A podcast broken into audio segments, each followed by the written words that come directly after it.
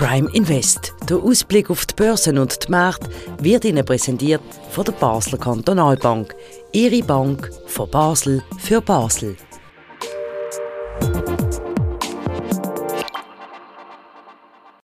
Welche sind die Schweizer Aktienfavoriten in diesem Jahr? Das ist heute das Thema unserer Sendung und damit ganz herzlich willkommen zu einer neuen Ausgabe von Prime Invest. Mein Name ist Christian Keller und bei mir zu Gast ist der Sandro Merino, der Anlagechef der Basler Kantonalbank. Herzlich willkommen. Guten Tag, Herr Keller. Wir sind gespannt. Sonst einmal gehen wir auf aktuelle Ereignisse ein, geopolitischer Art. Heute wirklich, wie letztes Mal angekündigt, konzentrieren wir uns auf zehn ausgewählte Titel. Die sind ausgewählt worden von der BKB und darum, damit jetzt Finnland nachher nicht da gerade angeklagt habt, tun ich es noch ähm, betonen. Es handelt sich um Werbung im Sinn vom Artikel 68 vom Schweizerischen Bundesgesetz über die Finanzdienstleistungen, damit da niemand auf die Idee kommt, uns zu behelligen mit irgendwelchen Interventionen. Ich habe es jetzt gesagt. Gut, also, ähm, vielleicht mal zuerst soll ich einfach mal sagen, welche Titel das sind und dann würden wir darüber reden, wie man äh, überhaupt dazu kommt, das so zusammenzustellen, was grundsätzlich äh, dort Komponenten sind. Wäre das okay? Ja, sehr gern. Können wir mal anschauen. Ja. Ich kann dir etwas Grundsätzliches noch dazu sagen. Aber. Also, ich tue es einfach kurz vorlesen. Die ersten fünf sind schon letztes Jahr in diesem Zertifikat drin gesehen. Das ist äh, der Schokihersteller Barry Galbo, dann ist es Clariant, dann der, der Verpackungskonzern Sieg Group, dann UBS und Zürich Versicherung. Und die, die neu drin sind im Zertifikat, das ist EMI, dann Givaudan, Sondon Group, Sika und Swisscom. Das sind die zehn Titel, die Sie in einem eigenen Zertifikat zusammenstellen. Mal ganz grundsätzlich für mich als Anleger, wie funktioniert das? Ja, das ist ein Wertpapier, äh, emittiert von einer Bank, in dem Fall äh, Dreifise, wo so Zertifikate emittiert. Also man hat ein Emittentenrisiko, muss man gerade sofort sagen. Es ist eine Verpflichtung von der Raiffeisen Bank. Und das Papier rentiert einfach den Wert also die Rendite von diesen 10 Aktien, wobei jede Aktie ist am Anfang gleichgewichtet. Also mit anderen Worten, wenn man 10.000 Franken in das Zertifikat investiert, dann gehen 1.000 Franken in jede von diesen 10 Aktien und am Schluss kriegt man die Wertentwicklung äh, auf jeder von diesen 10 Aktien am Schluss vom Jahr. Es fängt am 12. Februar an, 2024, hört am 10. Februar 2025 auf und dann hat man für, jedes, äh, für jede 1000 Franken, die man in jede von diesen 10 Aktien investiert hat, die entsprechende Rendite in Prozent für die Aktie und das gibt dann die Rendite vom Gesamtzertifikat. Das ist quasi ein Instrument, das einem erlaubt, halt aus diesen 200 Schweizer Aktien 10 auszuwählen, die besonders äh, Favorit sind, also wo quasi sollten äh, die bessere Rendite haben als der SPI, der, der Schweizer Aktienmarkt ähm, als Ganzes. Oder? Das, das ist die Idee und das ist gleich noch einigermaßen diversifiziert. Das ist zwar nicht optimal diversifiziert mit zehn Titeln, man sollte eigentlich strategisch mehr Aktien haben als zehn. Es ist auch nicht gedacht als ein Gesamtportfolio, es ist mehr als so, äh, äh, sag jetzt mal, äh, eine Neben äh, Position, die man zusätzlich kann haben, wenn man einfach möchte auch äh, ein, bisschen, ein bisschen Nervenkitzel haben und zehn Titel will, will auswählen. Also ist in dem Sinn äh, eine Beimischung, äh, eine Ergänzung zu einem besser diversifizierten Portfolio. So sehen wir das. Wie haben denn die äh, Zertifikate abgeschnitten in den letzten Jahren? Es ist, glaube ich, jetzt äh, die neunte Ausgabe von dem Zertifikat und in, der, und in den letzten sechs Jahren äh, habe ich vorhin angeschaut, haben wir äh, den SPI äh, geschlagen. Also es geht eigentlich darum, besser zu sein als der SPI.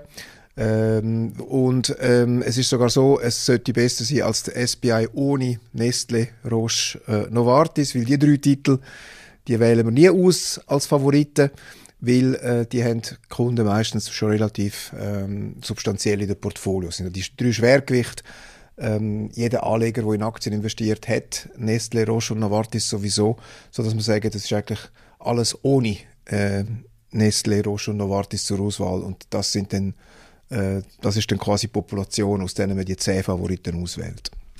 Okay, jetzt haben Sie äh, die zehn ausgewählt und in der Begründung, warum Sie die zehn auswählen, kommt als erstes gerade einmal, dass Sie sagen, ja, wir haben Titel drin, wie Barry Galbo, also Schoki-Hersteller, ja. der letztes Jahr schlecht abgeschnitten hat, aber jetzt drin ist. Ähm, da habe ich gedacht, hä, wollen wir nicht die reinnehmen, die, die sicher gut werden abschneiden und jetzt nehmen sie, ähm, oder Clarion ist drin, der auch schlecht abgeschnitten hat, wieso denn die? Ja, also das, die Auswahl selber ist natürlich äh, ein, ein Verfahren, wo, wo viele Elemente, viele Kriterien drin sind. Es gibt äh, Erwartungen zu der Gewinnentwicklung von den Unternehmen. Es gibt eine Frage von der Bewertung, sind die teuer oder günstig äh, bewertet. Es gibt branchenspezifische Überlegungen. Es gibt ja immer Branchengewinner, Branchenverlierer.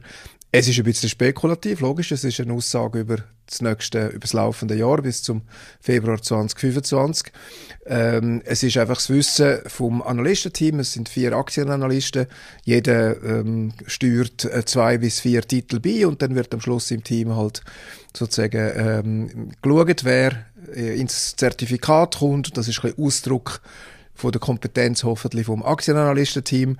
Wir sind ja grundsätzlich, was Titelselektion betrifft, eher skeptisch. Es ist nicht so, dass wir glauben, dass man mit Titelselektion wahnsinnig viel äh, mehr Rendite kann schaffen, aber wir haben äh, eine Aktienanalyse und dann sagen wir halt, wir tun jedes Jahr ein bisschen das, das Spiel, die, die Wette, das, der Sport, das ist ein etwas Sportliches, oder? Denn jedes Jahr haben wir die zehn Titel und fiebern da halt ein bisschen mit, ob das dann der Gesamtmarkt ohne Nestle, Roche, Novartis schlägt oder nicht schlägt.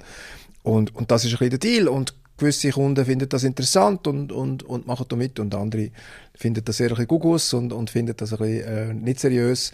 Und ähm, es ist aber transparent und es ist, wie gesagt, nicht denkt als eine Hauptanlage, es ist eine, es ist eine Beimischung. Oder?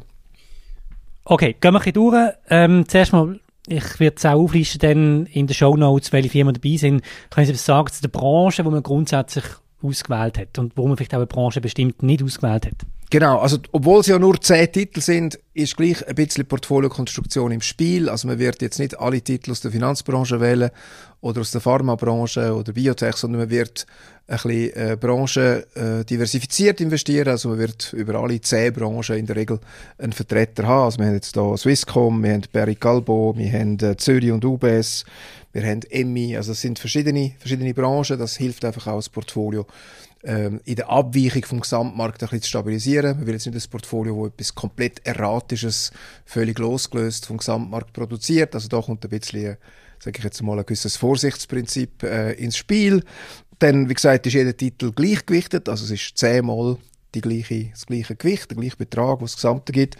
Und so haben wir eigentlich immer ein bisschen ähm, Vertreter aus, aus verschiedenen Branchen. Das sieht man auch, wenn man die zehn Titel anschaut, dann, dann ist das recht bunt und das ist schon gewollt, damit wir da auch eine gewisse, gewisse Stabilisierung haben. Man kann ja sagen, es ist eine langweilige Liste. Also ich meine Swisscom als Favorit ja, von den 10 Aktien. Es, es, es, ist nicht der Wunsch, dass wir irgendwie 30 Prozent neben dem Gesamtmarkt sind. Das kann man natürlich machen, wenn man ganz kleine nimmt, illiquide Titel.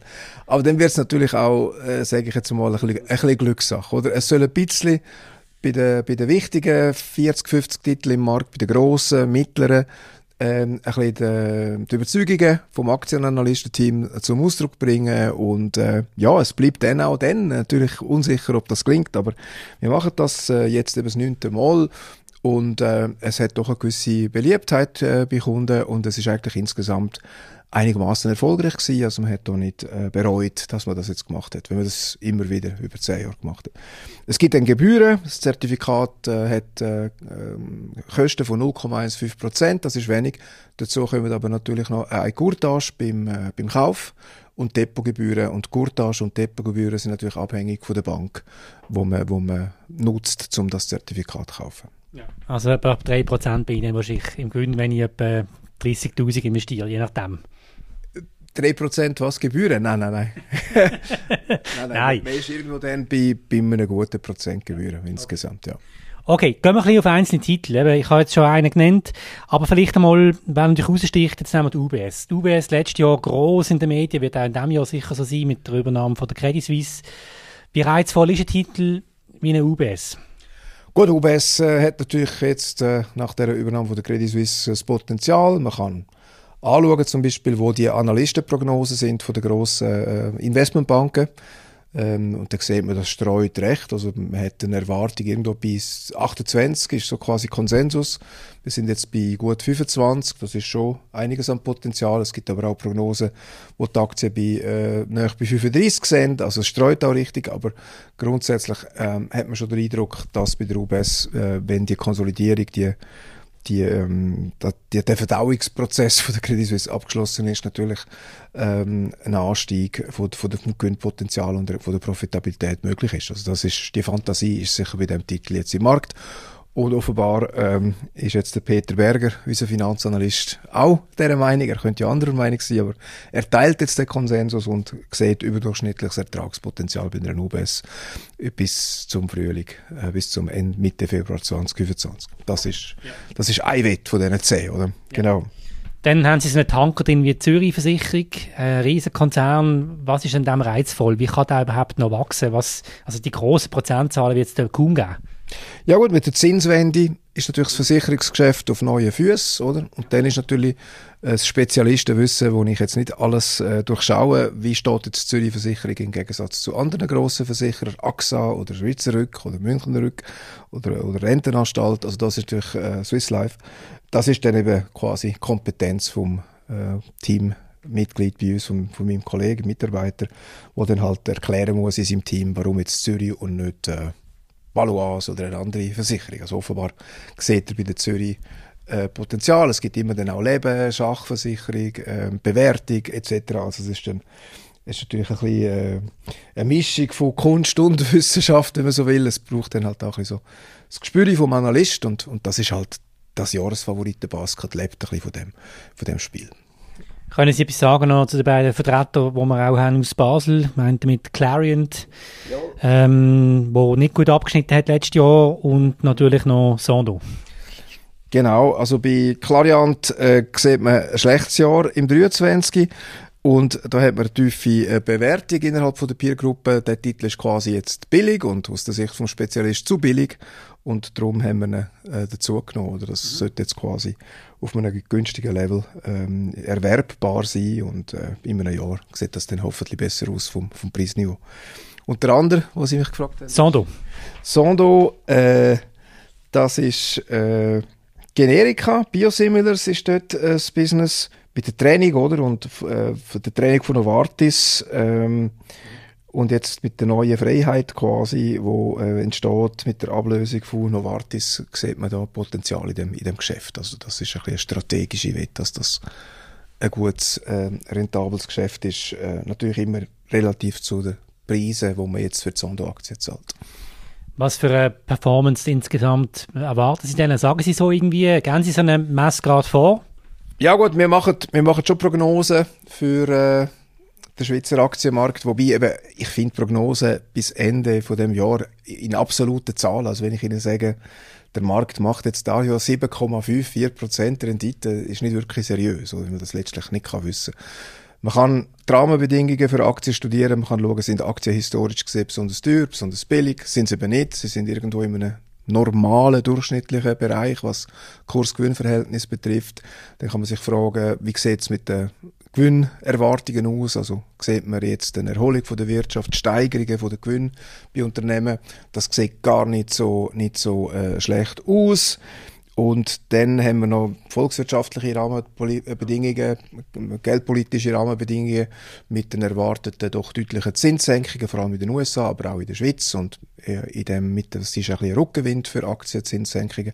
Wenn das alles zusammennimmt, dann haben wir eigentlich die Aussage zusammen, dass wir sagen, es gibt keinen Grund, ähm, von Anfang an jetzt nicht normale Aktienrendite zu erwarten. Und normal ist irgendetwas zwischen 6 äh, und 8 Prozent ist ein normales Jahr für Aktien. Das wäre so.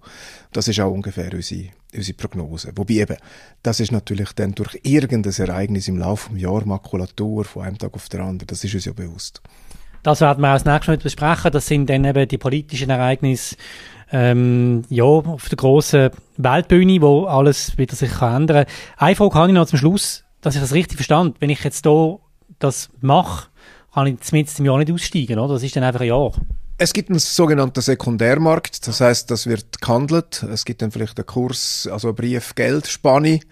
Es ist nicht unbedingt denkt, dass man das jetzt äh, im Februar kauft und im Mai verkauft, aber gibt es auch, wenn das jetzt besonders gut rendiert, dann gibt es manchmal Kunden, die den Gewinn mitnehmen. Das ist möglich. Es gibt einen Sekundärmarkt und es ist, glaube sogar relativ effizient. Also man wird da nicht nicht grandios über den Tisch gezogen, wenn man das äh, vor der Frist will wieder verkaufen. Allenfalls gibt es natürlich eine Courtage, wenn, ja. wenn die verkaufende Bank das, das erhebt. Ja.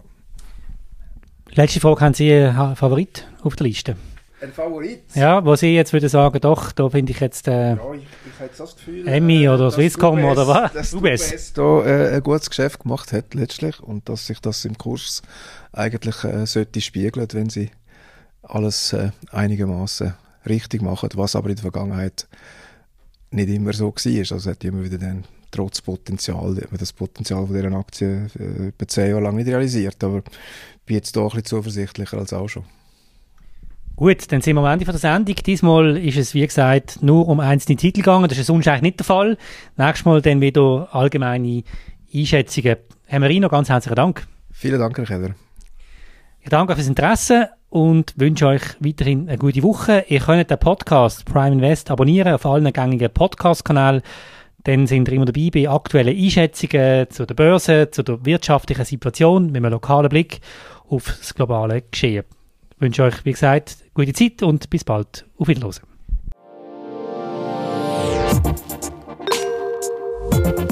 Prime Invest. Der Ausblick auf die Börsen und die Märkte wird Ihnen präsentiert von der Basler Kantonalbank. Ihre Bank von Basel für Basel.